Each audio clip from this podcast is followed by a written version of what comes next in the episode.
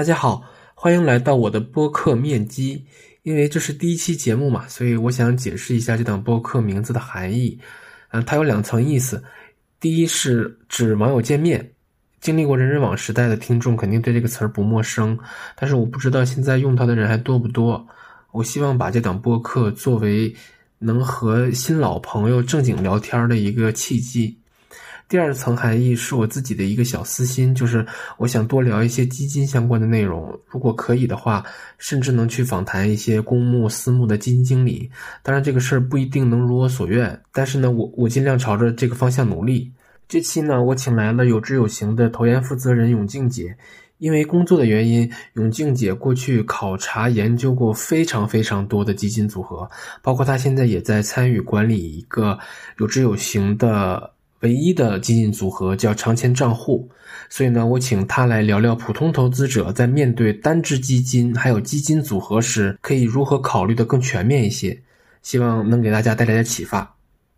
你是想聊整个的基金和基金组合，然后最后呈现出来是想说。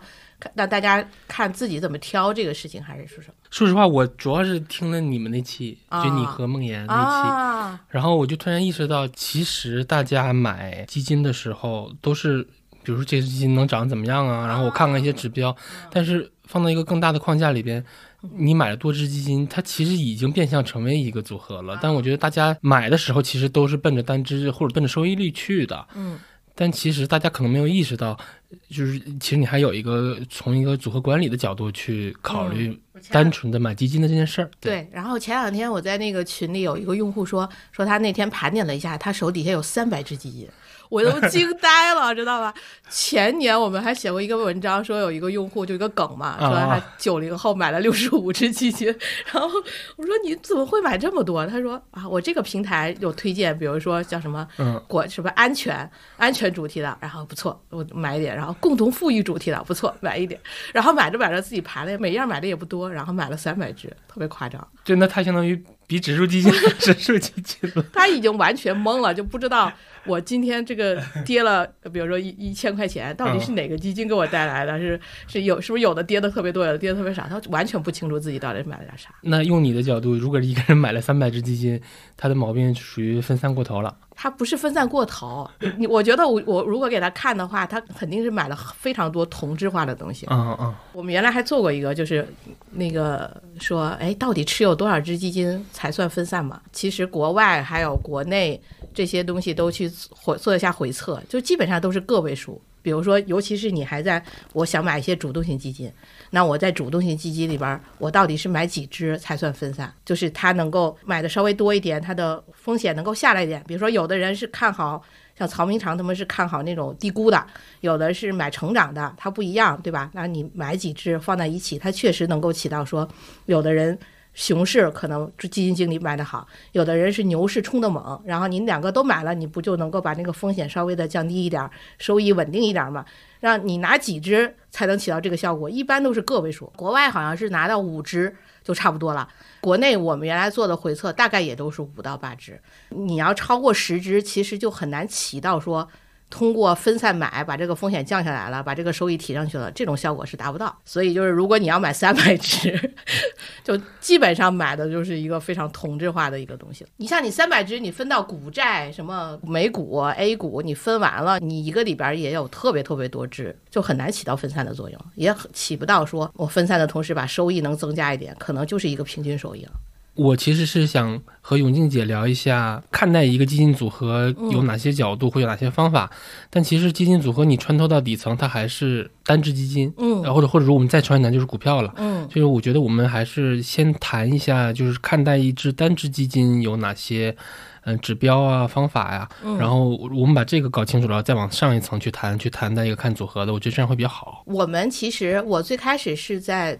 天向他们去做基金评价的，就是干的，就是说我应该怎么挑出来说这支基金是长期不错的，这个基金经理是长期靠谱的。比如说这个基金公司的投研团队是比较丰富的，对吧？经经验很丰富，然后他配的人员很齐。这个基金公司它是经历过大风大浪的，比如说，嗯，可能有一些明星基金经理出走，他要培养新团队，然后整个的经过了考验。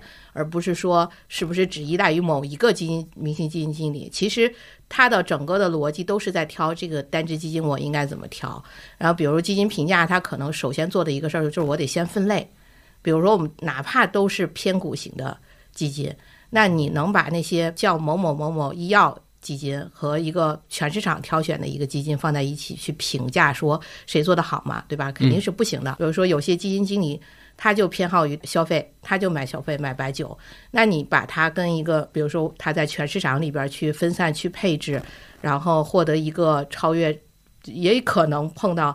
说消费不好的时候，但是他由于分散配置，他做得很好。可能有一些基金经理，他就碰到了前几年消费特别好的时候，你会看他业绩的角度来说，你会看他说，哎，赚的很多呀。但实际上他就是因为他重仓了这个行业，嗯，所以他就会收益会特别好。所以你还要给他做细分，你细分完了才能同类可比。比如说，我们还会很分得很细，就是说有一些基金经理，其实主动型基金选。最难的是选人，因为他就是人和这个团队在管，嗯，然后这个人的投资理念不一样，这个人的思路不一样，这个人的性格特征不一样，会导致他的风格有很大的变化。我们可能能够通过对他过往的分析，能知道，哎，这个人是一个偏保守的人，就是他是一个。弱者思维的一个人，他弱者思维就是我知道我自己的能力圈在哪儿，然后呢，我不预测，我不一定很笃定说未来某一个行业、某一个赛道就是特别特别牛的，我做不了这种预测，或者是说我是一个熊市入市的基金经理，就是他经历过市场大跌的时候，所以他的整个的操作就会相对保守一点，就是我可能分散，我看好哪一些呢，我会多买一点，但是我也不会让他买的特别多，然后我行业也会买的很分散。然后这样的基金经理，他就是一个一类风格，比如他有看好的，比如说我我为了分散，我为了整个的防御，那我肯定要买的便宜。比如说我看好未来的某个个股会不错，但是呢，现在被很多人炒的价格很高了，对吧？那你可能会透支未来的那个盈利的增长。那这种情况下，他也不会入手，他也会等着市场下跌的时候，他才会去买。甚至有的，比如说涨了很多了，他甚至会不让用户买了，会卖出。他会做很多的操作，这就是一个想稳健、想防御，或者是说这样的基金经理。那这样的风格的基金经理，可能在熊市里边，他就会表现出来很多的优势。但是有一些基金经理就是非常强者思维，就是非常的自信，说我就是要集中持有。我觉得我赚超额收益的来源就来源于我看好了某一些行业或者某一些公司，我觉得他们是中国未来最伟大的企业，然后我对这个方方面非常笃定，那我就集中持有他们，不论这个。市场很多人买它，导致它的价格涨涨跌跌，我都是坚定持有。所以他们其其实之间的风格会差距特别大。就你刚才说这个东西，对一个基民来说，他要给一个基金经理贴上这种标签，其实是要去看他的访谈才知道的，还是通过什么渠道才知道？就比如说我看到一个从来没研究过的基金，那我去怎么先去判断这个事儿？首先，主动型基金它的超额收益来源一般来源于两个方面。一个方面就是选股，然后一个方面是择时。那你可能通过它历史的表现去看，比如说某一个基金经理，它涨得特别好的时候，比如说它当年可能，比如二零二零年，它可能涨了百分之五十甚至百分之百，它这个时候去操作的时候，你会看它有没有把这个仓位降下来，还是说它会一直拿着，就是从来不做仓位的变化。其实这个你是通过它公布的那些季报啊、年报啊，能够看到它股票的那个市值占比的。通过这个，其实你是能够知道他做不做择时的操作的。我来总结一下，其实你刚才说了这么多，我们已经可以把它固化为几个要要去看的指标了。比如说刚才说的那个防守型的，或者是弱者思维型的，肯定我们要去看它的行业配置和它的前十大持那个重仓股的占比，对吧？然后你刚才说的时候，我脑子里满脑想的可能是朱少醒，就是但但其实它很很进攻了，但是它是足足够分散的，无论是行业还是个股。然后你刚才说强者思维或者重仓。型的，我第一个想的就是坤坤，对 对，坤坤他们其实都是这个样子。前十大很高，然后呢低换手率，嗯，然后一直保持比较好的、比较猛的这个高仓位。对，那这个我们把它叫做进攻型的。刚才你又说，就是看它的择不择时啊，选股方面是怎么分的？那这个其实相当于说，我们要把。嗯，比较有代表性的年份，比如说呃一八呀、二零啊，二零是可能是牛市，是一个放水下的牛市。嗯，一八年是一个呃杀估值也杀业绩的年份，然后可能一五是又是一个杠杆的水牛。嗯，二一年又是个大波动。对。二七年又是一个 A 股的那个上市企业，它的业绩，也就是它的净利润的增速又很高，但是那一年其实表现整体行情表现是一般，因为估值可能杀的比较厉害。嗯，其实每一年的行情都有它的特点，对，这个也是。我自己这两年很笃定的一条，我觉得是 A 股的客观规律，就是行情是年年巨变的。对你预测不了。对，那如果假设说行情是一个生态环境，然后我们都是在这个生态里面生存的这个物种，那也就是说。如果我在今年能特别适应这个行情，市场就或者说是生态就会奖励我，奖励我的这个回报，就是说我的高收益。但是呢，明年行情又变了，那如果我没有能，大概率我是没能及时跟上这个变化的，嗯，那肯定我的收益率就要下来，嗯，这个可能就是。所谓的强者思维，就是我要偏极端的，嗯，如果说就是万德全 A 或者 Choice 全 A 或者是全 A 指数，它代表生态变化的话，那我自己是要去做偏离的。我我越偏离，可能我越适应今年的行情，那我的收益就越好。那这个就是强者思维。那你刚才说的弱者思维，可能就是说我不太去预测行情，所以说我自己不偏离，我尽量分散，尽可能的靠近一点。然后，但是我肯定是力争有一些超额收益的。对，我要选股嘛。对。那既然说，当我放弃了对行情的判断，行情不管怎么变，其实对我来说，我都是在以自己的角度去适应他们。那这可能是弱者思维。呃，你刚才提到，就是说我们要去分年度看他的这个基金经理是怎么做择时的，然后他当年的收益和当年的市场有什么差异，对吧？对。那其实这又异化成一个指标，就是我们回看这个基金经理他的基金的时候，不能说只看比如长期年化。然后最大波动，呃，就最大回撤，然后年化波动，其实更科学的是我们分年度去看，是对吧？对，如果你站在二零二零年底看过去三年五年，那你选出来的可能都是那帮做白酒或者是新能源的，就是他们对在这个行业有特别多暴露的人，你才会选出来。比如说你要站在一八年往前看，那你选出来的又是另外一拨人，哪怕你是站在五年。对吧？比较长的视角，而且而也不是说我要看单年谁是冠军。但是即便你已经站在了过去三年，但是我们的 A 股的风格是分化很明显的，它可能是有一个三年的周期或者几年的周期。那它这个周期里边，如果你即便卡了三年，你也能挑出一些风格很极致的来。但是他们创造的这些收益，你得知道它的收益到底是靠什么得来的。就比如说坤坤他们，他们可能是对某个行业有非常极致的集中，他高配了白酒，对吧？这种。一直拿着我们，但是他的逻辑是在于说，我买的是茅台，我认为它这个是比较好的行业嘛，然后有很稳定的现金流，他有他自己的逻辑。但是对于我们个人来说，我们就知道啊，他能获得那么高的超额收益，就是因为他高配了这个行业。对对对对，如果他未来还是维持这种风格，然后还是维持说我要在消费里边有特别高的行业的那个行业暴露的话，那可能像未来如果不好，它一定会跌的比较多。这也就是今年很多我们之前大家觉得明星基金经理买了他们很多，今年其实他们跌幅都很高的、很大、很重要的一些原因，反而是前几年不是那么突出、很防御性的人，今年的整个的抗跌性会比较好。所以风格不一样，会导致他的基金和这个基金经理适应的行情是不一样的。你得知道啊，我买的是一个什么样的人，我认不认可他的这个东西，然后他跟我是不是适合的。比如说我们内部其实会做。基金经理的专题，可能这两个月要看一看谁，那两个月要看一看，因为每个人是变的。比如拿坤坤来说，坤坤其实从今年开始，他又加了很多的，比如说腾讯啊，什么互联网、美团，就类似于这种，嗯，这种的，他其实已经从他的那个选择好公司，是不是只局局限于茅台他们能力圈变了，他开始扩充了。那我们其实是需要定期去关注一下。那他其其实还是高重仓，但是他的行业可能又要扩充了。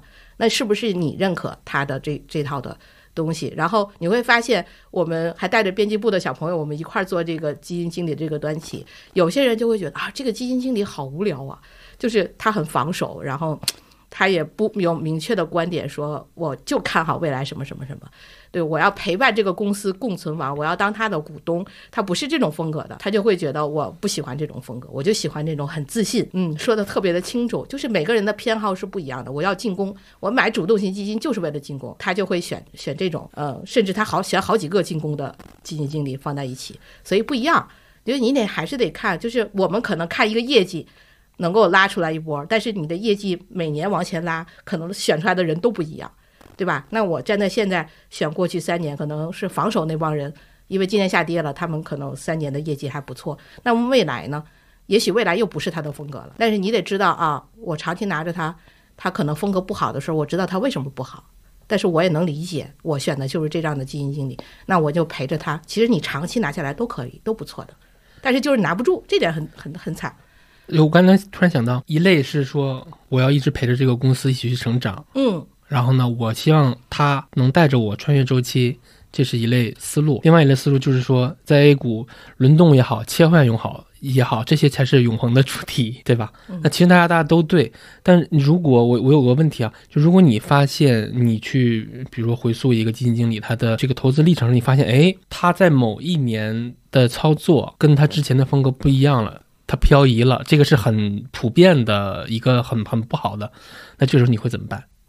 我就会很焦虑啊！我首先就会很焦虑，因为我为什么要去分析他的过往？其实我是想知道他的风格，他怎么一路走过来的，他的理念是什么样子的，对吧？当然，你可以在你的自己，比如说我是，比如说这个基金经理，他说自自己是价值投资者，那他一定。呃，不会去买那种连估值都估不出来的公司，对不对？那他是一个价值投资者，他可以在他自己价值投资的这个领域里边去去迭代。比如说，原来可能是说我对这些公司不是那么的了解的时候，我对估值看得特别重，就是我得便宜。对吧？我只要便宜的足够多，哪怕看错了，不会给我带来特别大的问题。那有一很大的安全边际，它可以在这个里边去慢慢迭代。说它可能是管的资金越来越大，然后他慢慢发现，哎，我对这个公司越来越了解了。但是这个公司也也在创造价值，对吧？我对它的价值分估计的很清楚，我对估值没有那么高的要求了。我可能稍微不要太贵，但是我买到好公司了，也在我的价值投资的这个逻辑里去走。最怕的是什么？最怕的就是价值风格。好的时候，可能原来有些人买了一些价值，对吧？的正他风头正劲的时候，我没有风格，我去追了，我去抱团了。然后呢，市场抱抱晚了嘛，可能没多长时间跌下来了，又变成一个成长风格的，特别鼓励。比如创业板涨得很涨得很好的时候，然后我为了考核的压力，我为了什么什么压力，我又变了。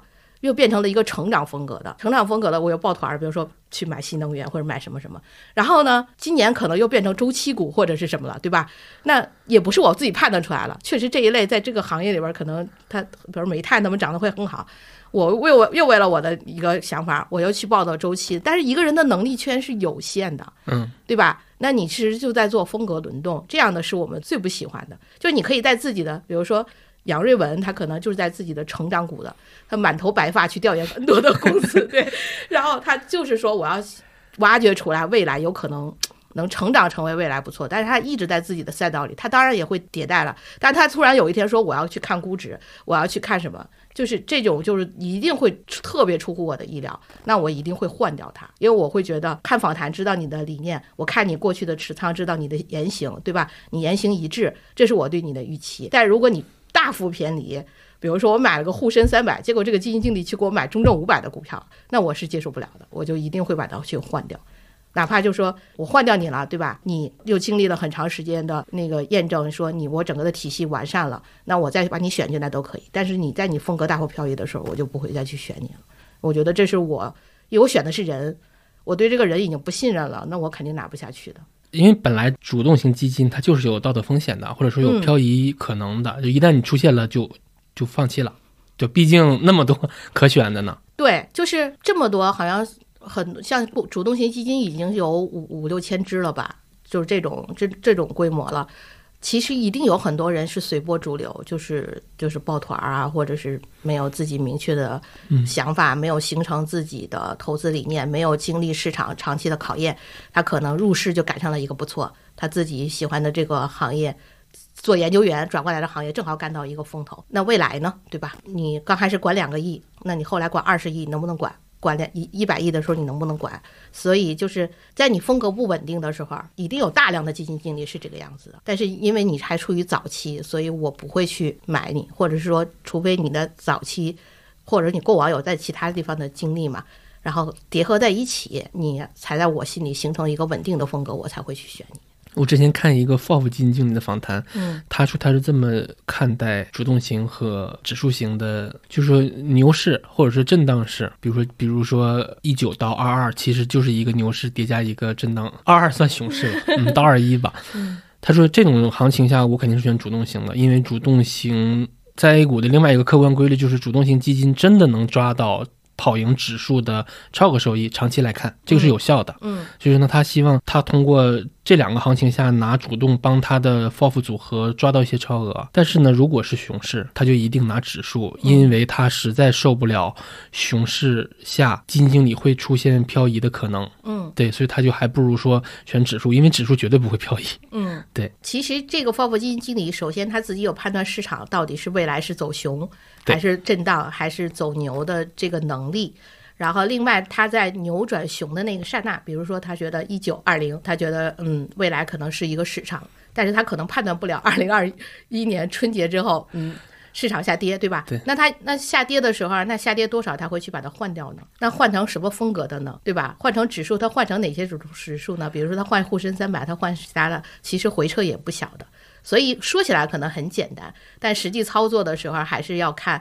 你是怎么来具体的去判断这个事情的？比如说，你是觉得这个这个基金经理拿的行业或者是个股估值太高了，嗯，然后你去把它涨得太多了，你去把它调换成之前不是那么出名的，或者是说呃呃没有涨那么多的，或者是说你去找一些可能红利啊、五百啊这种指数之前没有涨那么多的，其实也是一种思路，能让我知道你是低买高卖的，对吧？但是如果单纯的只是用一个主动和指数去划分的话，我觉得还是过糙了。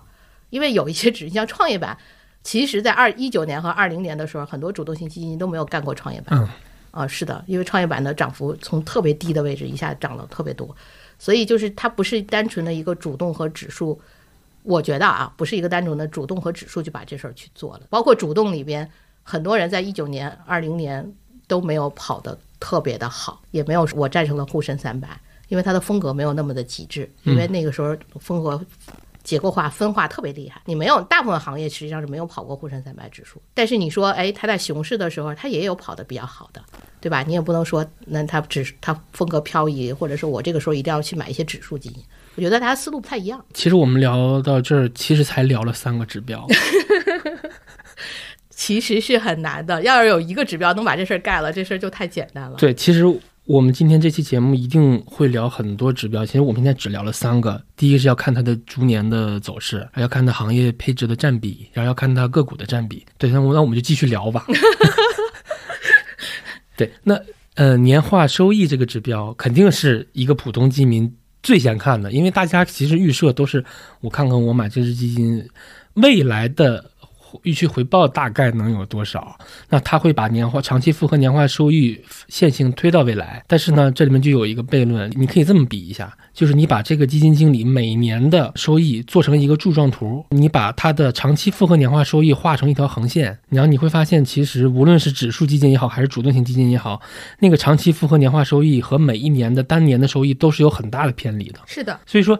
你的预期是那个长期复合年化收益，但是你未来要经历的是一个更偏离的，它有可能是亏了两年，然后崩一个大涨的三年。对，所以说想听听永静永静姐对这个指标，也是大家最天然，肯定是第一眼先看的，对它的理解。我觉得就是因为大家太关注收益率了，就是不论是平台还是还是大家就是。就卖新基金的时候，就会这个基金经理过去三年赚了多少钱？因为收益率是大家最先看到的东西，然后赚钱是大家投资的第一目标。但是这个东西它其实是综合各个方面的结果，然后这个结果它需要市场配合你，甚至这个收益都不是基金经理能决定的，对吧？所以它这个这个收益，你只能说看一些普遍规律，比如说我这个基金经理是做了很多股票的，那股票在长期的年化收益率是多少？你要以这个为锚去看，你能说过去十年，比如说 A 股，然后它可能波动比较大，对吧？然后经济发展比较快，政策转换很快，它的年化收益率，主动型基金可能过去多少年可能百分之十六的年化收益率，那你能用这个十六的指标去预测未来吗？可能未来中国的整个的经济增长是降下来的，可能回不到原来说双十的那种经济增长了。企业的体量越来越大，但增长很慢了，但是它可能有些分红，这部分的收益它就本身就跟过去的那个整个的经济环境是不一样的了。但是它不影响说长期我买一些偏股型，可能整个的收益是不是要比买偏债的这个好的？就是大家还是有一个平均的一个预期，就是我们整个基金经理的投资，它都是投到这个市场里的，它一定受到这个市场的周期、这个市场长期的一些表现去看。哪怕你看它过去年化收益率有多高多高，但是它跟未来没有多大的关系，就是还是要回到平均的这个水平上去看，不要被某一年或者是长期的这种年化收益率过过于吸引。如果我看到一个基金经理他的年化收益还不错，那至少我可以下一个定性的结论，就是说。这个人他的投资能力是被验证过的。对，进一步我可能去看一下他的投资年限，发现，哎，你年化百分之三十多，但是你当基金经理的，你这个在管的起始是二零一八年，那我就有数了，对吧？可能是一个更大的贝塔把你带起来的，因为年化百分之三十非常不正常了。你觉得多少是正常的？我觉得年化百分之十五对于基金经理都算正常的吧。那也就是说。它这个长期复合年化收益背后，我至少要去看一下你有没有经历过一轮牛熊，或者经历过几轮牛熊。对。那如果说一八到二二你都经历过来了，其实相当于你是经历了一个从底到顶再到底的这一个完整的阶段，然后你交了一份答卷。它可能没有在二一年看的那么好，但是这个时候其实它对基民来说，它的可参考性应该是更价值应该是更强的。嗯。因为就是从底部上来了又下去了，这个两个两波行情你都经历到了。对，这又是。一种就是说，我看到复合年化，我还要去看它的从业年限。是的，刚才我又提到，就是我还要去看一下它的逐年的行情和它这个长期复合年化，就是的拟合度肯定是大幅偏离的。我觉得一般情况下，关于这个指标，你想补充吗？比如说拿我自己来说，我喜欢那些投资期期限很长的，比如新生代、中生代。就老老炮儿，就大家可能会分不同的。我自己是偏向于至少是经历了过一轮周期的。比如说，我们自己内部是他要管理，亲自管理是要管七年的。我们自己有一个内部的考核，对吧？我们会管一些，当然有一些中生代，他可能也都不错，但是大部分都是中生代、新生代这些基金经理。但是我们比较偏向于投资时间比较长的，因为我们不希望。给一些某一年特别突出这种，因为它长期不是那么的稳定嘛，我风格不是那么的稳定，主要是业绩也不是那么稳定。首先，投资期限一定要长，经历过牛熊的考验。在这个基础上，我会看你是每年是不是你的，就像你说的逐年嘛，就是每年你是不是能够稳定的排在前百分之五十，那你又可能会卡掉一些。比如说，有些人可能能排到第一，对吧？然后第二年可能倒数。它就是那种偏离度就是很高的那种，但是我们倾向于就是我不要求你每年去排在前百分之十二十，但是你每年其实能稳定到一半儿，就是能打败其他的一半儿的那个情况，就说明你没有过多的偏。如果你哪次有的时候倒数，有的时候是正数，对吧？这种的话你就一定会很偏，所以这个是能卡掉很多人。然后就是看他的业绩排名，每一年的。我之前做过一个回测，就是连续 N 年。然后业绩排名前二分之一的，最后可能筛出来主动型的，可能筛出来偏股的，偏股所有偏股的，可能筛出来两位数。嗯，呃，如果我把它提到三分之一，又做那个不要不要不要。对，其实就有点过拟合了。对，有点过拟合了。对，因为我们希望能提到三分之一，对不对？但是很多就是我们的那个公募基金经理，很多就是以前管理时间很长的，他可能就去走管理层或者去私募了，所以会导致我们也拿不到说。呃，有那么多的样本，或者是拿不到有那么多的基金经理有那么长的从业时间，然后你可能挑出来一两个，对吧？这样的话，他们也有可能风格会比较接近。我我们一般都是卡一半儿，比如说像星泉，他们其实内部考核都是说，我就是你能够拿到每年排名的时候，或者是我你能拿到比如前百分之五十，其实就可以了。我们内部也是这么看的，不会把它卡的特别的紧。就是以这个池子先给你卡，可能剩下个几十人，这几十人里边，我们再看具体的，你是熊市会你你会表现的好一点，就是你比如说我给你做了分类了，有些人是偏好于中小盘的，有些人偏好大盘的，那我还会去看你的阿尔法是怎么来的，你的超额收益是怎么来的，嗯，我会给你算。这个超额收益，还会给你看信息比率，就是我们要真的说的那么细的话啊，然后信息比率跟夏普比率其实是夏普比率就是。我们会在有一些平台上去看，有些平台会写出来这个基金它的下浮比率是多少。对，它其实就是在无风险收益率的基础之上，你承担了多少风险，获得了多少收益。它其实考虑你的这个基金的性价比。嗯，因为你承担了风险了，你不论是暴露了某个行业，或者是说你暴露哪个个股，对吧？然后你承担了一些风险，波动很大。如果你没有带来相应的收益，那你这个风险就白承担了。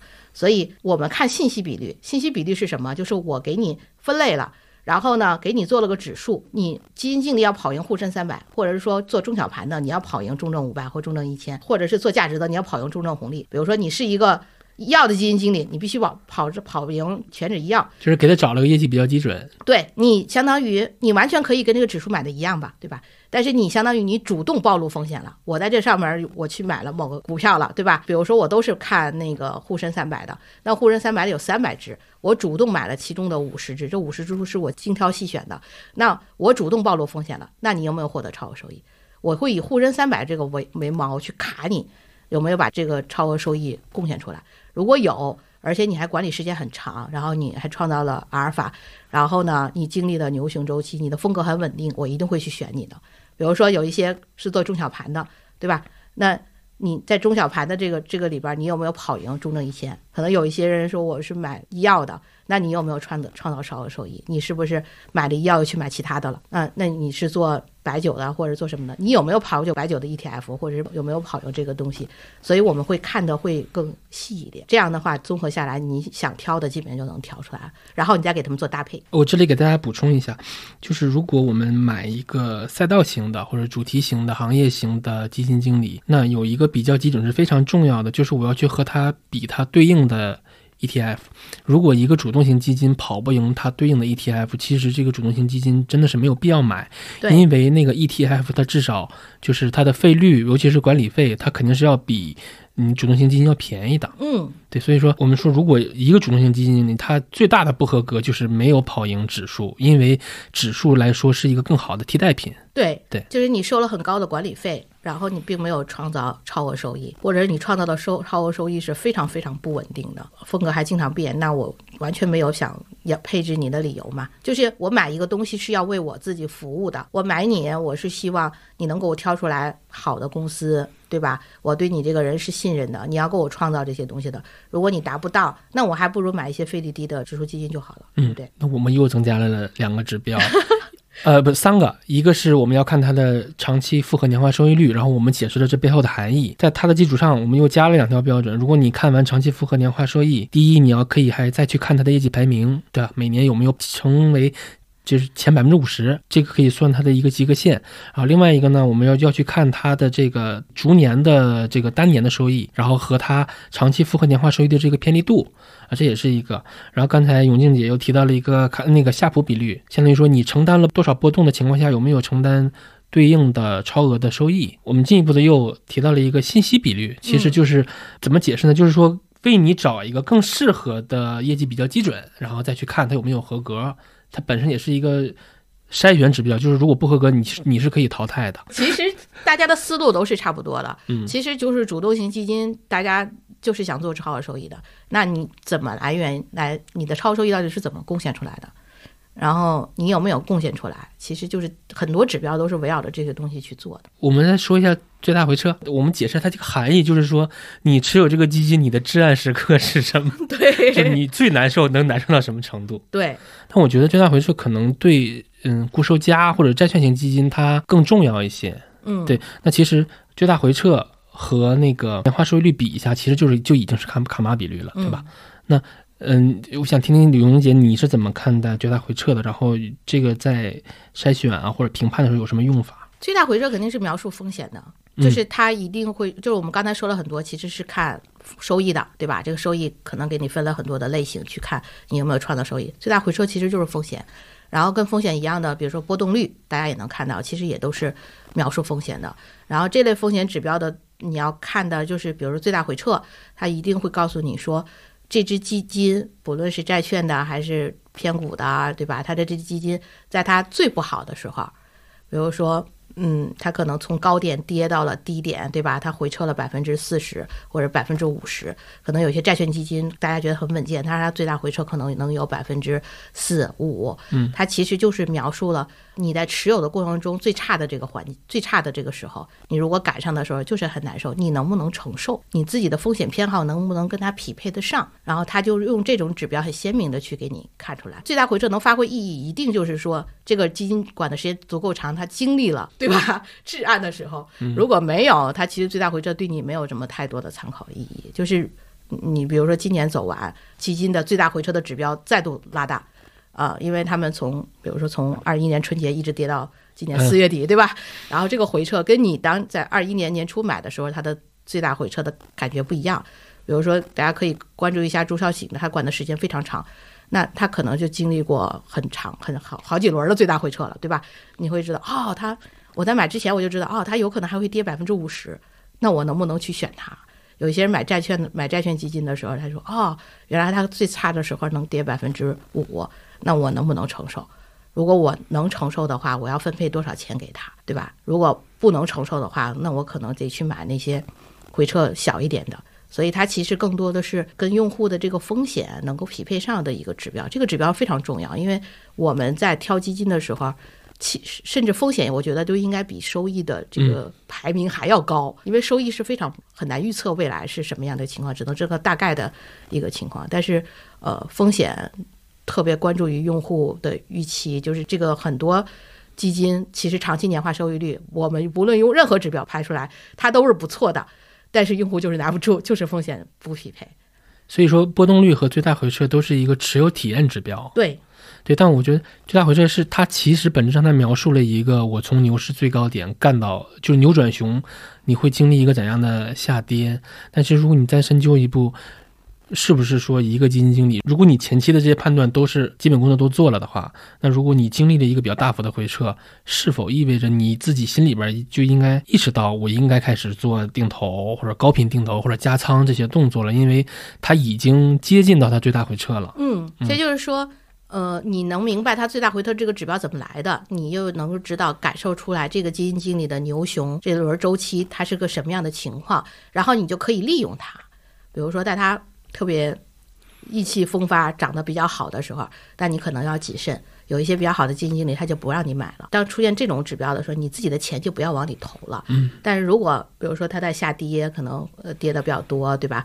然后这个时候反而是他可以定投、可以买的时候，这样你在这个基础上就是可以利用它调整你自己的这个资金。我到底应该什么时候买？什么时候开启定投？这样的话，你的整个的它可能最大回撤。这个基金的最大回撤特别大，但是如果你这么操作了以后，你的账户的回撤就很小了，就没有那么大了。就是你在它基础上做了判断了，这就是组合可能比基金嗯往前更进一步，能给用户带来的一些比较好的体验。你刚才说这点，我感受特别强烈，就是大家可以比一下自己，比如你挑一只单你自己操作比较多的基金，你可以比一下它今年你今年的这个收益和比如说。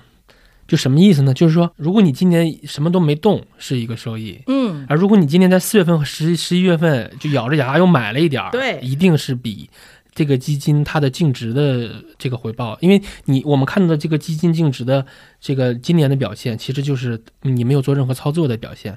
那如果你比它好，那说明你一定在四月份或者十一月份买了。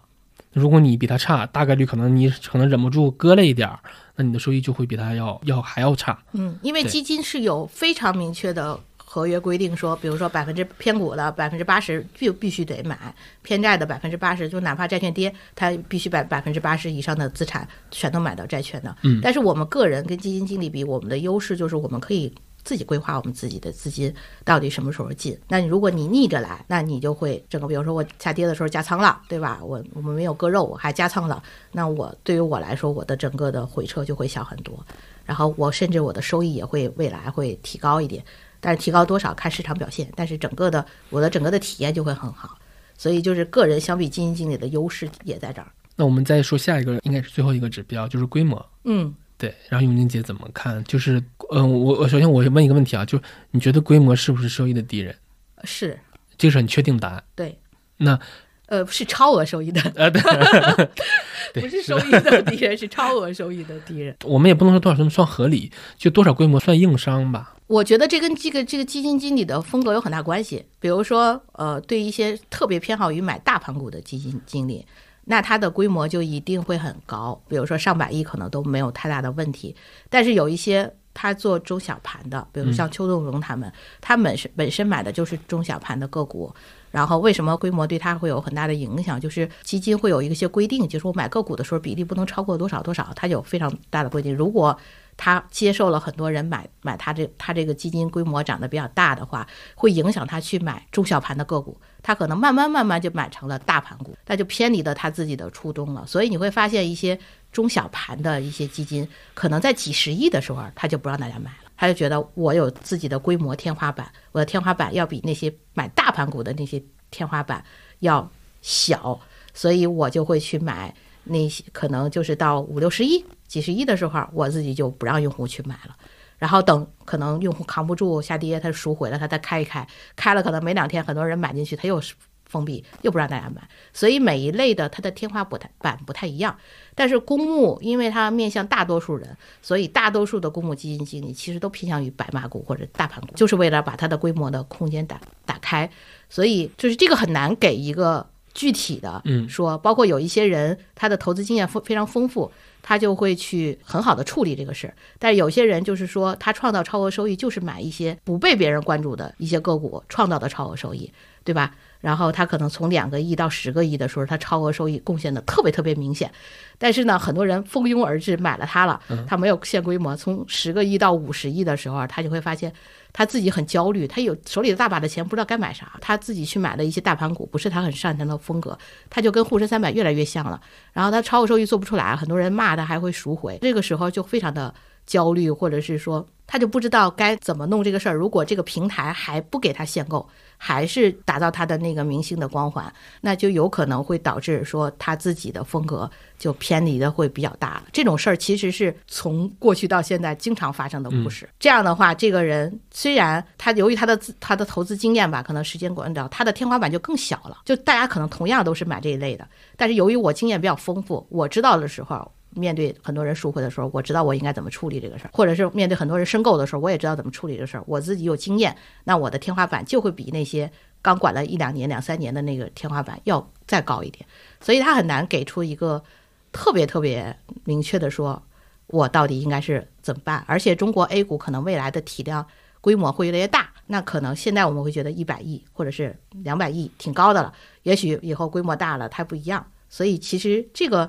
但是会知道，对于一个一类基金来说，或者一个基金经理来说，它规模越大，其实确实对它管理难度会越来越大。嗯，我发我发现这几年，可能一是因为媒体啊，包括基金大 V 大家的挖掘和发现，其实一个能做出超额收益比较明显的基金经理，他的膨胀速度是很快的。是的，这种其实呃，我觉得基金经理的压力也是非常非常大的。所以，但其实你说对基金公司来说，其实他赚钱也就赚这个规模的钱，因为他又不能像私募一下提业业绩抽成，所以说其实可能基金公司也有动力去把一个头牌做大。对，这就是另外一个点，就是有一些好一点的基金公司呢，他会比较克制，当然这挺好挺好的，他会觉得长期口碑更重要，他不会做短期的这种规模，这种是比较好的。还有一类就是一些基金公司，就是说我培养不同风格的基金经理，嗯。对吧？我有做专门做成长股的，我有专门做某个主题的，对吧？我有十八般武艺的人，擅长十八般武艺的人都有。然后呢，我让你们在自己的这个里边发挥你们的空间。你们即便赶上你们行情不好的时候，我也不会去惩罚你啊，不给你曝光。然后，但是你默默的把自己这个赛道、这个团队带好，这样的话，这这类的基金公司也是比较招大家喜欢的一些基金公司，就是起码。他不会只捧某一类，对吧？割完了，然后再捧下一类，他他会有自己不同风格的。他在这个自己之基础之上，我觉得现在适合推什么风格，他就可以去推，这种也是比较好的。但是大家现在很多重营销的那些基金公司，他现在反而做的就或者一直都在做的事情，就是谁过去涨得比较好，我就重点包装谁。那他可能今年跌下来了，他再不给他曝光了，然后就去曝光今年会比较好的。然后这样的，我觉得大家是需要警示的，就是不要去选择这样的公司。嗯，我觉得这个是跟你是不是站在我这一边有很大的关系，对吧？如果你总是跟我为敌，你的利益是给永远站在你那一方，不是站在我这一方的话，那我肯定不会去选你的。那我们至此其实已经基本总结了看待或者审核一个主动型基金、主动股票型基金，嗯，我们要去梳理的这个基金指标。然后我再来总结一下，第一个是它的年化长期复合年化，然后我们要去看它的逐年的走势和收益，然后我们就去看它的业绩排名当年的，去看它的波动率、最大回撤，还要去看它的规模，还有一些标签，比如说它是它的行业集中度啊和个股集中度啊。这期节目之后，我已经可以说出来一个单子放到那个 show notes 里边给大家去 check 作为一个 checklist。但是永吉姐，你觉得这些指标是都要看的，对吗？你都要花时间一个一个画勾的去看一遍最好。我觉得这些指标只是作为我初筛的一个指标，然后我真正要选谁的时候，会去看这个人的风格体系、他的投资逻辑、他的投资理念是什么。这个是对我来说更就是会会往这个人的上面再会花费很多的精力去做这个事儿。比如说，我们按刚才说的收益率是一类，就是看是怎么创造超额收益的；一类是风险，我怎么看风险的持仓啊这些东西是看他的。呃，就是选股啊，或者是要不要做择时这一类，还有一类就是我们所谓的说看这个基金经理他是价值风格的，他的投资理念是哪个流派的，他是什么样子的，这种会更多的去关注他们。然后他其实是几类，刚才我们说的这些 list 其实是能够挑出来可能四五十号人，嗯，但是这些人是不是你喜欢的人，跟你适合的人，你还要去了解这个人，这个人，比如说刚才我们说的弱者。强者他是个什么样性格特征的人？然后他这个公司的价值观怎么样？他这个团队是什么样的一个团队？然后呢，这个人我对我的胃口了，那我就会去买到这个人的这个产品，我就会长期的去拿着，然后观察他整个的来运作。所以前面那些都是在过去的定量的东西，然后我还要去定性的去看一下，聊一下，看一下这个人的访谈，然后看一下他是个什么样的风格。其实你通过。筛完了，他知道啊，他只是在风险和收益上，对吧？那个行业上面，他当当年是怎么得到的？但是他里里边一定是有他的投资理念和投资逻辑支持他做了这种选择的。而且很多人是能够说出来他自己的，因为我们选的是长期比较不错的嘛，所以他已经形成了自己那一套投资理念和投资逻辑。嗯，然后你从四五十个人名单里去挑一个，比如说我，我自己是喜喜欢逆向投资的，所以我可能会去。挑那些做逆向投资的人，然后能避免我自己追涨杀跌，所以他是类这一类的。有些人可能喜欢强者思维的，对吧？我要价值风格的，可能他就有些人就喜欢我喜欢成长股的，我不喜欢买那些成熟的公司，它不一样。所以你要按照这个东西去匹配到自己的上面。但是我们前面说的那一堆，其实已经能筛掉特别特别多的，对对，那个已经是非常重要的，而且。很多做基金评价或者评奖的，基本上也都是差不多按照这个逻辑去选出来，然后当然还会有一些定性的指标吧，但是以都是以定量为主，就是我们刚才说的一堆的一堆指标，然后定性去看一下这个基金公司有没有问题，对吧？投研团队有没有问题？然后这个基金经理是时时间长不长？反正就按定性的，他的理念是什么样的，给他做一个呃筛，就能得出来说谁在五年里边表现不错，谁在七年里边表现不错，谁在这一类里边表现不错，对吧？然后他就在 QD 里边表现不错，就是他能够得出来一些奖名单了。但是这个名单是不是你都要买，还是要看你自己更喜欢哪一类的人，或者是这个这个基金经理买的是人嘛，对吧？你是不是信任，是不是靠谱？这个是有另外一个维度。但你说一个基金组合可能个位数就已经很有效了，就比如说我的五到八，嗯，那也就是我能挥棒的次数可能也就五到八次，那我肯定有我自己喜欢的。比如我可能更喜欢平衡型的，嗯，但我不可能都买平衡型，对吧？我一定是每个风格的都要配一点儿，还是说怎么？就这个你有没有更科学的？就因为你你看过很多基金组合嘛，嗯，对，就比如说，嗯，既有赛道型，赛道型的其实我相信没有人会否定它的，因为毕竟它好的时候进攻性真锐锐度是真的可以，嗯，对，那。嗯，还有平衡型的，还有比如说一些，还有一些专门拍单子的。我有一个特别钟爱的拍单子的基金经理，叫郭晓文，他就是高换手率的。嗯，那其实可能你筛出来了不同的风格，有些人本身他就是一个相对异类的。那我是怎么去做偏离？拿我自己来说，然后我自己也原来有管主动型基金的组合嘛，然后我会有有一个核心卫星的这么一个逻辑，就是我首先。肯定他们希望他们长期是要战胜沪深三百的，嗯，不然我就去买沪深三百指数基金就好了，对吧？是的。所以那有一些长期平衡型的、均衡型的，他们在我这里边是一个可能比重稍微的大一点。然后呢，我会有一些卫星的，就是卫星的，就是说我不甘心只是让他们长期跑赢沪深三百，是不是有可能，对吧？它能够在某个行业或者某种风格里边它还不错，又是不同的风格，可能我会有一些。呃，偏防御的，然后偏进攻的，但是他们对我来说都是一个卫星，我会给他们少量配配置少少部分的比例。但是如果他们今年，比如说整个的风格都失败了，都没有赌对赛道，因为他们波动会很大嘛，有可能人家跌均衡型的跌百分之二十，他已经跌百分之四十了，那不会对我整个的账户有特别大的影响。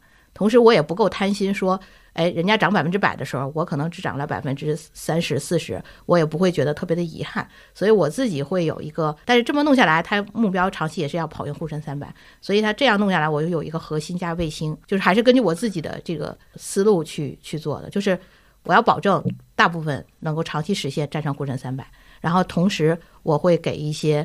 呃，很很个性，或者是偏好于某个很进攻，偏好于某一个行业，或者偏好于某一种理念的人，给他少部分的配置。核心和卫星体现在仓位上，你再解释解释。假设啊，我们拿指数去说这个事儿，假设我的沪深三百或者大盘股的指数，在我这里边可能配百分之五十或者是五十五，呃，当然我还有其他的，对吧？然后呢，我配一些就中证一千、中证五百这种小盘股，给它一定的比例。然后我配一些，比如说价值类的股票，给它一定的比例。我还给一些行业，比如我看好长期的大行业，比如医药啊、消费呀，然后科技呀。然后我还会给他们分配一定的比例。当然，我还会分配一些债券。但是总归在我的整个的持仓里边，我的偏市场的这部分的大的，就是市场涨。我最好也是涨的，嗯，因为我要跟贝塔走，对吧？所以我买的大盘股是是以为他们为主的。但是我在这个大盘股上涨的过程中，肯定有些弹性比较高嘛。我我配了某个行业，或者配了某些小盘股，配了某些红利股。那我在这个基础上，我给他们少量分配一下，比如说百分之十到百分之二十的这个比例分配完，他们又很分散，跟我搁在了一起，然后我就会觉得我比较安心。我在获得市场贝塔的基础之上，我通过选股获得了一些希望是获得的一些阿阿尔法。其实这个逻辑是套用在主动型基金里边也是合理的。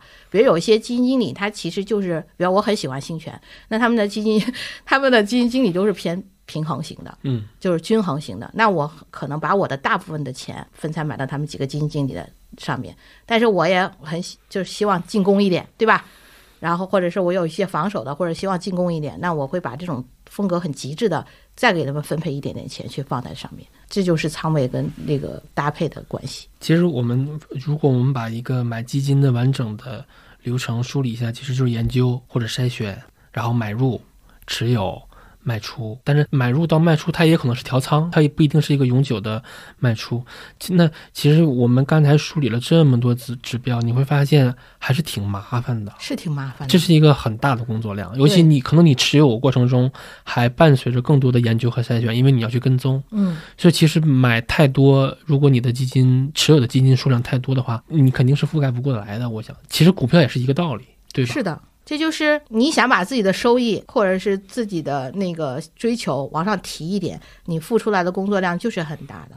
而且你说你买了，就算哪怕你买了五只基金，其实相当于你也配了五十只人家的重仓股，因因为一个一只基金配十个前十大持仓，你已经买配了五十个，也已经很那个了，嗯，对吧？是的，嗯。所以就是说，可能比如说评奖啊，或者是一些指标啊，能够筛出来，但是怎么说呢？就是。主动基金的选择，包括推荐，也都是很难的。行，那我们再聊聊这个指数基金，因为永静姐是有那个有知有行的投研负责人，然后有知有行目前推出的唯一的一个基金组合，其实它是完全构建在指数基金上的。对对，那我们借着这个，嗯，让永永静姐聊一聊我们筛选指数基金，然后管理一个指数基金组合有哪些要注意的地方或者心得啊？嗯，指数基金它要筛选的指标其实就少很多了。对，因为它比主动型基金最大的优势就是它风格足够透明，对，足够稳定，对，所以这个就是很多做基金组合的人特别特别喜欢的。就是包括我们前面主动型聊了那么多那么多的指标，其实都是希望挑出来一个稳定，对吧？不要老变，风格透明，就是这种这个基金经理能够让我明白的知道他是怎么赚钱的，都是这些指标都是在做这个事儿。但是这些指标其实都不需要用到指数上面，因为指数。它从它跟踪的指数基金跟踪的是某个指数嘛？这个指数的编制规则是明明确确给你写出来的，它是怎么调的？它是怎么选的？它一年调几次？它到底是配的大盘股还是配的中小盘股？反正这个东西是非常非常清楚的。所以这些东西我们都不需要，就是原来在指数型主动型上做的事都不需要在指数上去去做。这就是我们非常很多人喜欢指数基基金的一个很很好的点，就是它。非常好用，它作为一个工具来说是非常非常好用，就足够普适。对，足够普适。这就是我们刚才聊说，哎，超主动有那么多复杂，但是指数为什么说适合普通人呢？就是你不需要去研究那么多东西了。比如说我要买个宽基指数就好了，那你就三百五百了，对吧？然后其实跟踪这个指数的指数基金的都是差不多的。我们只要在这一类的基金里挑一个差不多的产品就行了。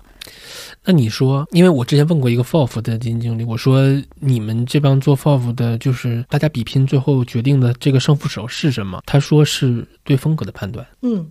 嗯，就是我我我得预测，嗯，接下来市场哪个风格会跑赢，我才能在我的基金组合上去做偏离，然后我才能跑出来，我的收益更好一些。我我个人感觉啊，就如果我管一个指数型基金组合，其实我是在对市场做判断。这就是大家会说的是主动基金被动投。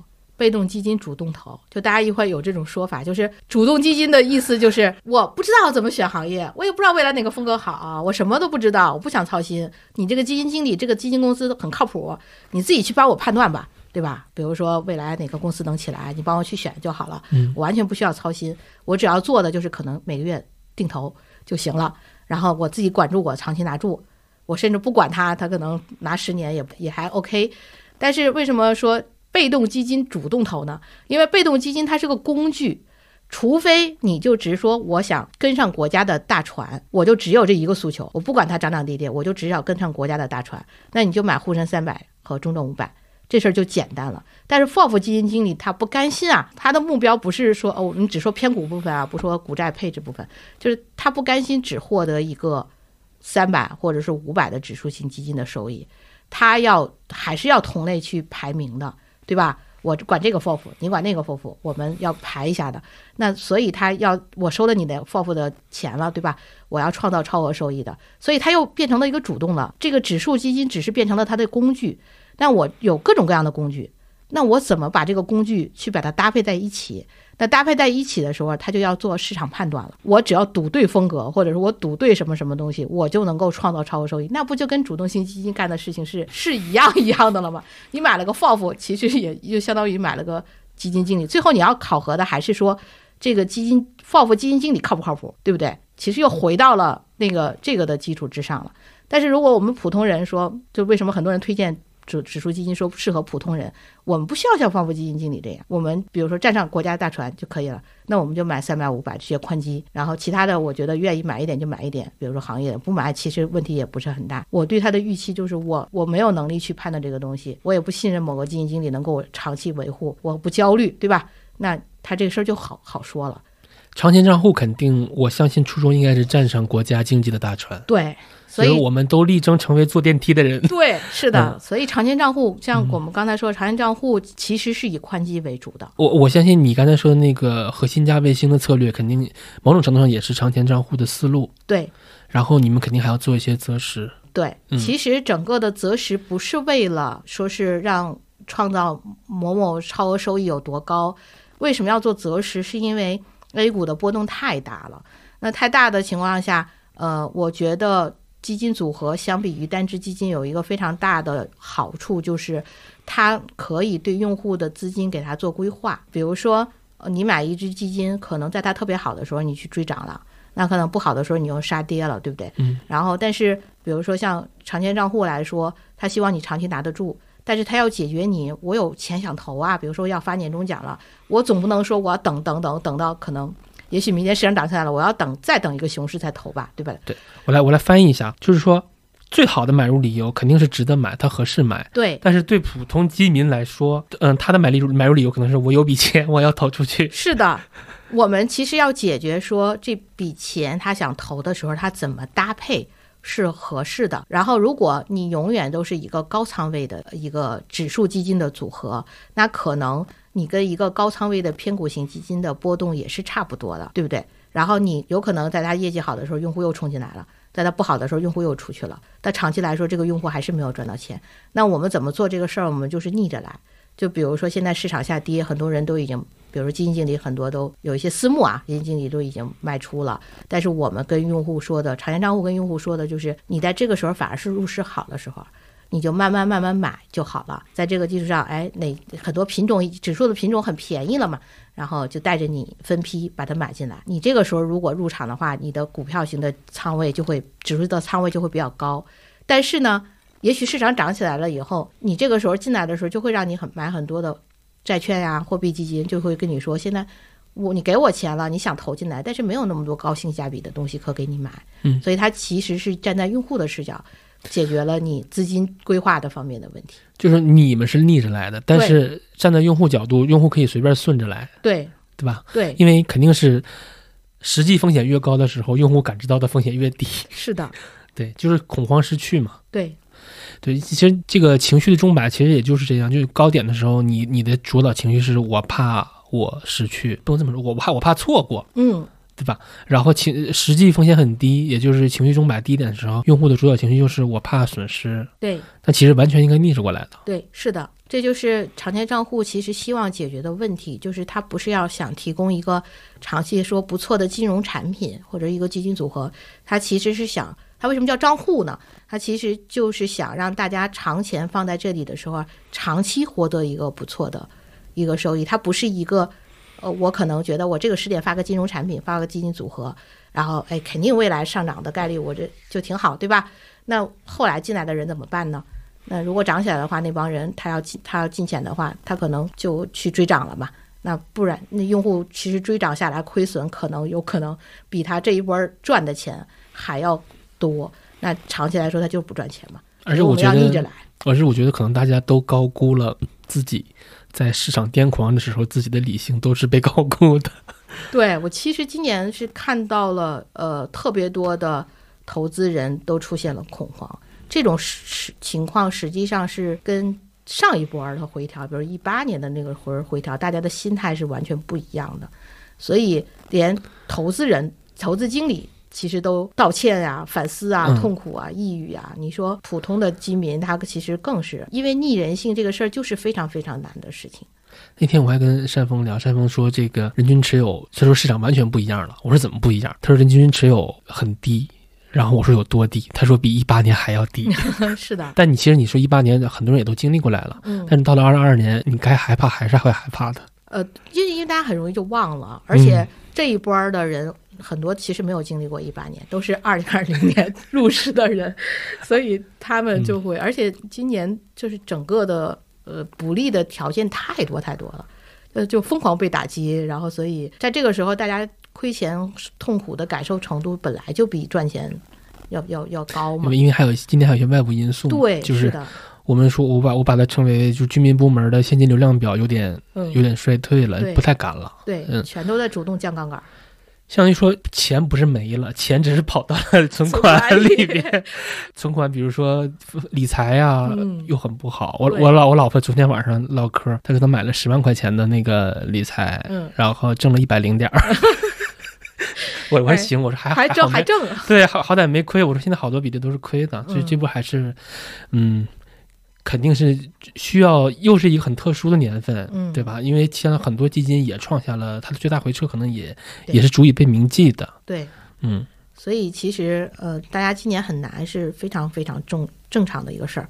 所以我特别感触的就是，因为我自己在有志有行写了两年多的黑板报的文章了嘛，在四月三四月份跌的特别多的时候，可能在其他平台。大家都在骂，就是评论区嘛，都在骂，哎，这怎么管的呀？基金经理怎么亏成那样？但我们平台就会，大家就很兴奋，然后说啊，我们还留着钱呢，我们还可以买，便宜了什么什么的。整个的氛围的这种感觉其实是不一样的。然后也会看到他们一直都坚持到了现在，确实跌的比别人少。关键他们在这个时候其实把自己的钱勇敢的投进来了，就这点还我还觉得是特别欣慰的。而且我觉得还有一点就是，比如说我打个比方啊，比如说二一年市场高点的时候，我当时可能没忍住，然后我就买了长钱，然后你们肯定是帮我低配了股票，然后高配了现金。嗯，那可能到二二年，哪怕我不敢买，就是说，就是我饿死我也不带买入的。嗯，但是你可以把我二一年的那些现金仓位又换成股票，对吗？是的，是的，就是他账户嘛，你就先把钱拿进来，拿进来之后给你把股债。货币、现金嘛，都给你配好。它配的逻辑就是，如果现在的市场不好，它股票就会给你多配点。就是我能买的品种性价比都很高了，就给你多配点。如果你二一年的时候买进来，你可能只能买个四五成的股票仓位，然后你大概有五百分之五五十多的一个什么债券现金啊这种仓位在这儿放着，就下跌的过程中就慢慢慢慢买就好了。我之前自己总结过一下，就是说买指数基金怎么才能做对，怎么才能有一些相对的超额收益。然后我发现看了很多，包括我自己也持有多年持有那个长盈嘛，我发现。我自己总结出来，其实指数基金就三点：第一个是你要选对品种，嗯，然后第二个是你真的得在低市场低位的时候构建更多的买点。因为我是我总结这些呢，我是看了很多那个买点和卖点的图，就说你肯定得在市场不好的时候，尽可能的多构建买点，然后呢，一定得有卖出，因为如果不卖出的话，A 股确实它是轮动和切换是是永恒的主题，所以说你你真的得落袋，得得止盈才能。把这个收益保住，嗯，可能大家会觉得，那你说的容易，对吧？低点买，高点卖，这他妈谁不知道？但有没有一个依据？然后可能对你们来说，你们的依据就是那个，除了自己的研究啊，就是那个温度计，它肯定是更可感知的，对吧？对，其实这背后就是周期嘛，就是市场周期，然后牛市、熊市嘛。然后它周期的时候是，呃，我们可以用一些全市场的整个的股票的估值去看，因为市场在不好的时候，大家纷纷去卖出嘛。然后卖出的时候，这个情绪很恐慌，已经严重偏离。说这个公司说我还在赚钱啊，为什么股股价会跌成这个样子？就是它的周期的这个人性这个轮动，呃，实际上是能够通过整个的我们看它的估值的整个的变化，能够得出来的。如尤其是你站在全市场的角度上去看这个事儿，就是大家大部分的个股都跌得很惨的时候，那一定在于全市场来说，它是一个不好的这个阶段。我们通过想把这个。逆向做得好的时候，是希望能把大的周期刻画出来的。然后我们并不是说要评价某只个股它的估值现在是什么样，我们站在是一个大船上，我们知道你这个大船现在是碰到，对吧？风雪了，对吧？暴风雪了，你现在是走得很慢，你整个的情绪都不好，大家没什么信心。这个我们通过整个的全市场温度的整个的变化，能够把整个的周期会刻画得很好。所以，当然我们也会划分大的区间，并不做小的择时的操作。其实我们希望能抓的就是熊市和牛市，嗯，这两个大的区间就好了。其他的其实就是配置就，因为有些人特别择时的潜台词，也就是我上多少股票仓位。我觉得对，就是有些人会把择时是做的特别高频的一个预测市场的一个行为。我们并不是说我们的择时不是这个样子，长线账户的择时就是它做于基于大周期做了一个逆向的操作。比如说，他从三千点到三千一百点，或到三千四百点，他不会去做特别细节的一个东西，他会说：“哎，我在低估这个温带，对吧？”在这个里边，我只要多买就好了啊。至于说我买五十一是精确的，还是买六十一是精确的，他其实不不太关注于这种，就是买就比没买强。对，他就关注一些大方向，一个模糊的正正正确就好了。其实我们是要要追求这个方面的事情。这个实际上是通过一些工具，比如我们全场温度，通过一些工具是把它的这个大的周期刻画出来，因为。呃，为什么还能刻画得出来？是因为过去这么多年，我们依然是以散户为主的这么一个市场，就我们的市场特征没有发生特别大的变化，我们的波动依依旧很大，然后情绪在这里边发挥了非常大的作用，还是如此，就是说涨快速的涨上去了，说跌快速的就跌下来了。所以，我们对未来的刻画其实还是能够对我们把握整个 A 股的这个市场能够有指导意义的，这也是我们一直在做的一个事情。嗯。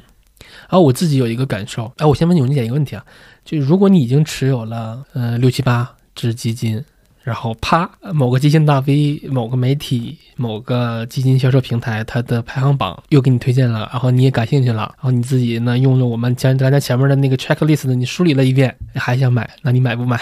或者你建议他还买不买？就是你已经其实已经做到了足够的那什么了，因为我觉得可能六七八九只对很多人来说，它它并不是一个，就在他在他看来，我持有金还还还挺好挺少的，我还可以继续买。就是你的买入逻辑到底是啥？如果买入逻辑是他的买入逻辑，可能这些东西我看挺好，对，就是这个很真实，对吧？对，然后我觉得哎，他靠谱，我就买了。那如果你要把它当做你如果是这种很简单的逻辑，以我看对眼为主，或者是说他的文案特别吸引我。为主，那你这就上头了，那就不是十只能挡住你的事情。就是你觉得五到八只有点少，我再买两只行不行？嗯，这种事儿我跟你说，营销渠道就会不停的跟你说。对的，其实大家就在干这个事儿嘛。对，就是投资一定是一个很谨慎的事儿，它一个有有门槛的，它不是就是如果大家的评价就是说，我看对眼儿我就买了，对吧？然后你很容易觉得它不好了，要抛弃它，就跟我们可能追明星似的，就是你真正的特别喜欢某一个人，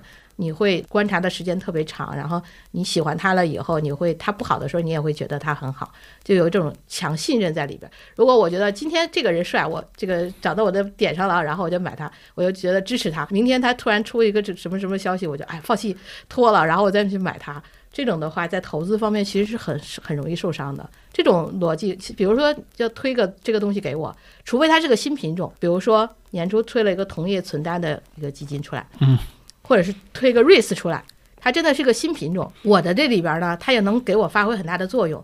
我又没有买过，对吧？那我可能会考虑考虑。如果是说出了某一个基金经理说这个产品是什么什么，他哪怕包装的多好，我一看我我有啊，对吧？而且我哎，我觉得这是个点，我有啊。对呀，我有啊，我为什么还要需要你呢？然后你也不能证明你比我原来的这些人靠谱啊，对吧？然后我因为我那帮人都是我精挑细选出来的，而且我陪了他很长时间了，他也陪了我很长时间了。那你你你凭什么能够打败他们呢？对吧？我不会分钱给你的，所以所以我们把它固化成一个原则，就是新不如旧。对，是的，就是你要替换他，替换这个这个动作其实还是挺，除非比如说我喜欢这个人，他奔私了。他不在这个公募这里边弄了，然后新来的这个人我也不信任，那你替换，你就一定要跟你原来买他的逻辑是一致的，而而买的这个逻辑你一定要慎重。如果你自己本身买的就很随意，那不是说我不甘心五到八只的问题，我觉得你这种很随意，甚至有可能买着买着就特别特别多了。其实我一直想给你们提一个建议或者需求啊，啊，就是你看有时有形是有记账的，对吧？对。但我自己的一个很很深的感受就是，很多人买基金的时候，比如说我，尤其我还属于那种不太爱操作的。有的时候我打开一个，打开我自己基金，然后我发现，哎，有只基金，我都已经忘了我当初为什么买它了。所以我其实一直想挺希望，就是你们能加一个备注啊，就比如说我可能我就买了六只基金，然后我在记账，比如记账功能里面，我给它做一个，我持有了哪六只基金，然后我上面加一个非常小的功能，就是我当时买它的核心理由是什么。或者我再加一个按钮，可能我给它选一下，比如是中期、呃短期、中期、长期，这样的话，我把我的当初的这个初心能时刻提醒我。要真的有有很多人来说，他可能真的忘了自己当初为什么买了，然后再一看，啊，好久好久没有跟踪了，这一看怎么收益这么差，要不要割了？其实这些都是我们现在说可能都觉得这是一个不对的行为，但它真的可能很很普遍。对，是，就是你做买完了以后，如果这些平台能给你做分析，同时能让你做记录。就是我在什么时候买的，那个那时候的市场是什么样的情况？嗯，然后后来呃这一年结束了，然后我我可以给我分析一下我他他的表现是什么样子，他有没有跟我当初买他的那个表现好还是不好？能帮我把这个分析，可能我买了一堆，对吧？那我买的这些东西是不是大家都是配的一样的行业或者配的一样的风格？然后这样分析完了，你才能够帮助你去说，我有些东西可能就是买错了，有些东西我就是不应该再买新的了。因为如果你买了很多的话，你就你买的时候又没有那么的慎重的话，你买着买着你其实就忘了。然后我们其实在一九年的时候就想做这个事儿，包括规则都已经出来了。嚯！我们内部的评有有像英杰他做记账的，他自己都做了一个网站去专门做这个事儿。回头下来你可以看一下，包括我们还给他出了很多的主意，说怎么做穿透，怎么做分析，怎么能让用户知道他买了五十只基金，大概都买了哪些，是不是都是？偏沪深三百的，是不是都是中证五百？是不是都是大盘股？给他分析说，你二零一八年对吧？你这部分的收益到底是选股选选人靠谱了，然后是选的那个选股选的不错，还是说你自己我在低点敢买了，对吧？所以我跑赢了这些东西。其实你帮他做了归因，这个很重要。那我就最后一个问题啊，就是其实你刚才说那些用户的想法，其实。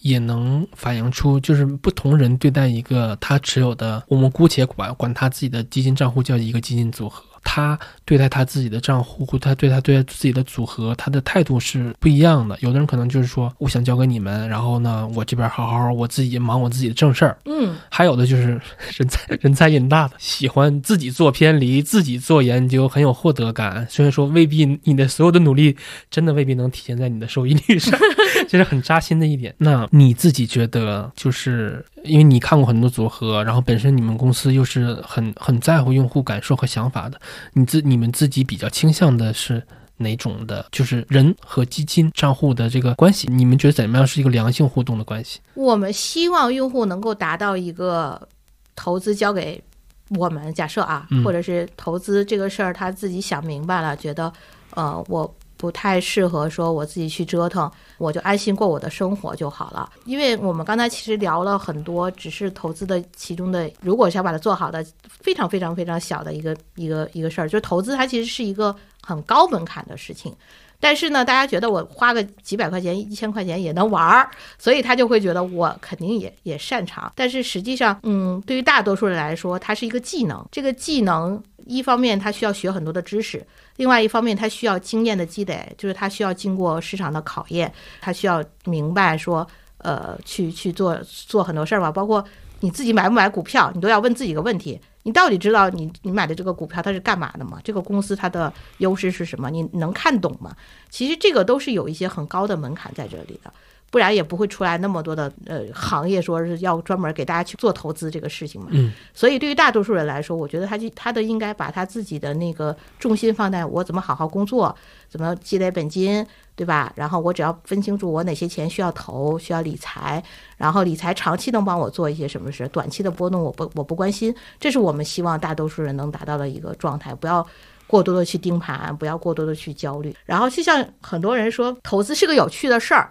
我也想管管，我也想玩玩。诶，参与感真的是一个情绪价值。对，因为因为你每天能够看到这只股票，哎，今天涨还是跌，而且有 N 多的信息会影响它，你就想去，尤其是很多男生啊，去掌握、去判断这个事儿，对吧？说了未来可能要对哪个行业有个政策有什么利好消息，比如说美国加息了，我要怎么着？就他会，而且它是一个学习周期会特别长，就是你会发现有很多的东西你可以学，然后你就可以沉浸在里边。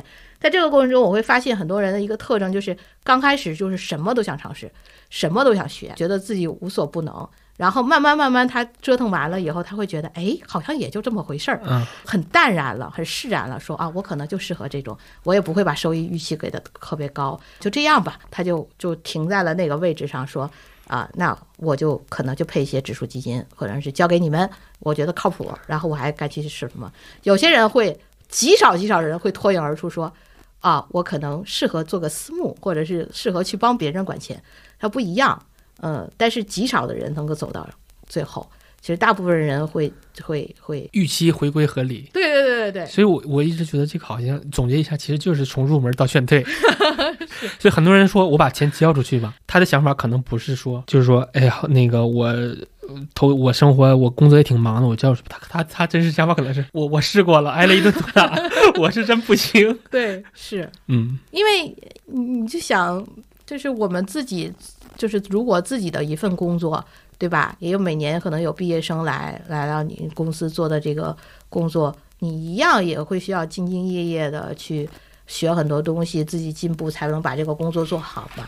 然后投资也是一项技能，也是一项工作，它也不是那么简单的。说我速成，学一节课，或者是学三个月，我这事儿就成了，那不可能的。我自己对这个事儿的感受是，其实对很多人来说，他财富的增长速度是要。快于你自己这个认知的增长速度的，那这里边就有很很重要的问题，可能是呃十万二十万的，你自己怎么折腾，其实也都无所谓，就玩得起也输得起。但是我就比如说很一个很简单的例子，也给大家可以想，如果现在有一套房子让你卖掉，然后你要入市，你还敢不敢自己玩？嗯，就你你你肯定会怀疑，就我自己的认知水平到没到那个份儿上。对，其实越往后钱越多。其实是风偏越低，越不自信，越想把钱交出去的。是，你就想一，哪怕你的账户只有三万块钱，比如说你选了三只股票，日常波动率百分之呃五，它可能也有个一千五百块钱的波动。那你如果三十万呢，那就是一万五。那如果再极端一点，比如说极端行情下，你单日波动个百分之十，那三十万一天可就是三万块啊，可能就是一两个月的工资了。这个心理波动还是很大的。嗯。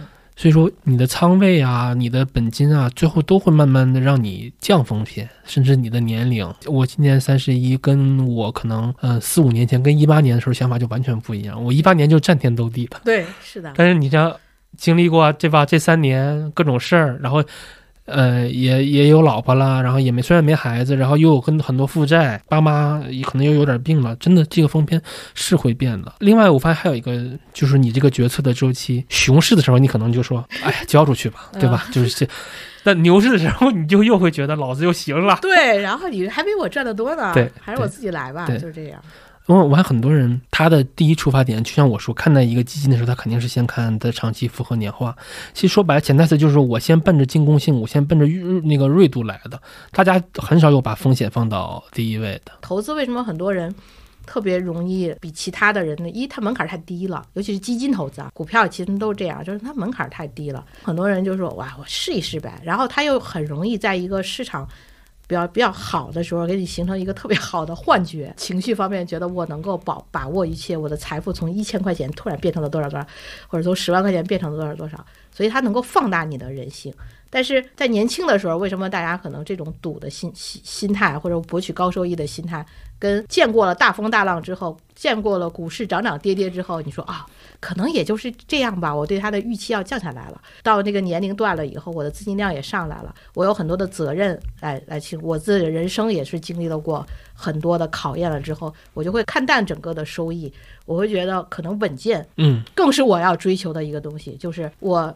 我起码先把逆境的时候，我能够平稳的过去，才是我对我来说非常合理和安全的一个状态。包括今年很多人失业或者干嘛的，他才知道我自己的财务规划到底是合理还是不合理的啊！我我我可能。买了房子，贷款很高，然后还不上了或什么的，就是他看淡了大风大浪之后，他心态会变得很平稳，认知会跟年轻的时候就是不一样的。过去这一九年开始，我们有一个趋势叫存款搬家，当然今年可能是存款往回搬，但其实所谓的存款搬家，就是说我把我的财富尽量可能的往一些权益类的资产，那典最典型也最适合普通人的就是公募了。但是我希望大家意识到，就是说你越往上搬，你的公募的。这个占比在你的财富的比重越高，那其实未来你的人生的命运和这个金融周期是越来越强挂钩的。是的。但是呢，金融周期它一定又是波动的，有涨有跌，可能会比较刺激的。是的。就这个大家真的要有心理准备。那好在呢，就是说你可以自己开这个船，你也可以对吧？坐上别人的船当。搭上中国经济的大船，对，我们都是坐电梯的那个人，就是，但这希望大家有这个心理准备。那今天就我们谢谢永静姐聊这么多，然后，嗯，我们会把今天谈到的所有的基金评价指标都会放到 show notes 里边。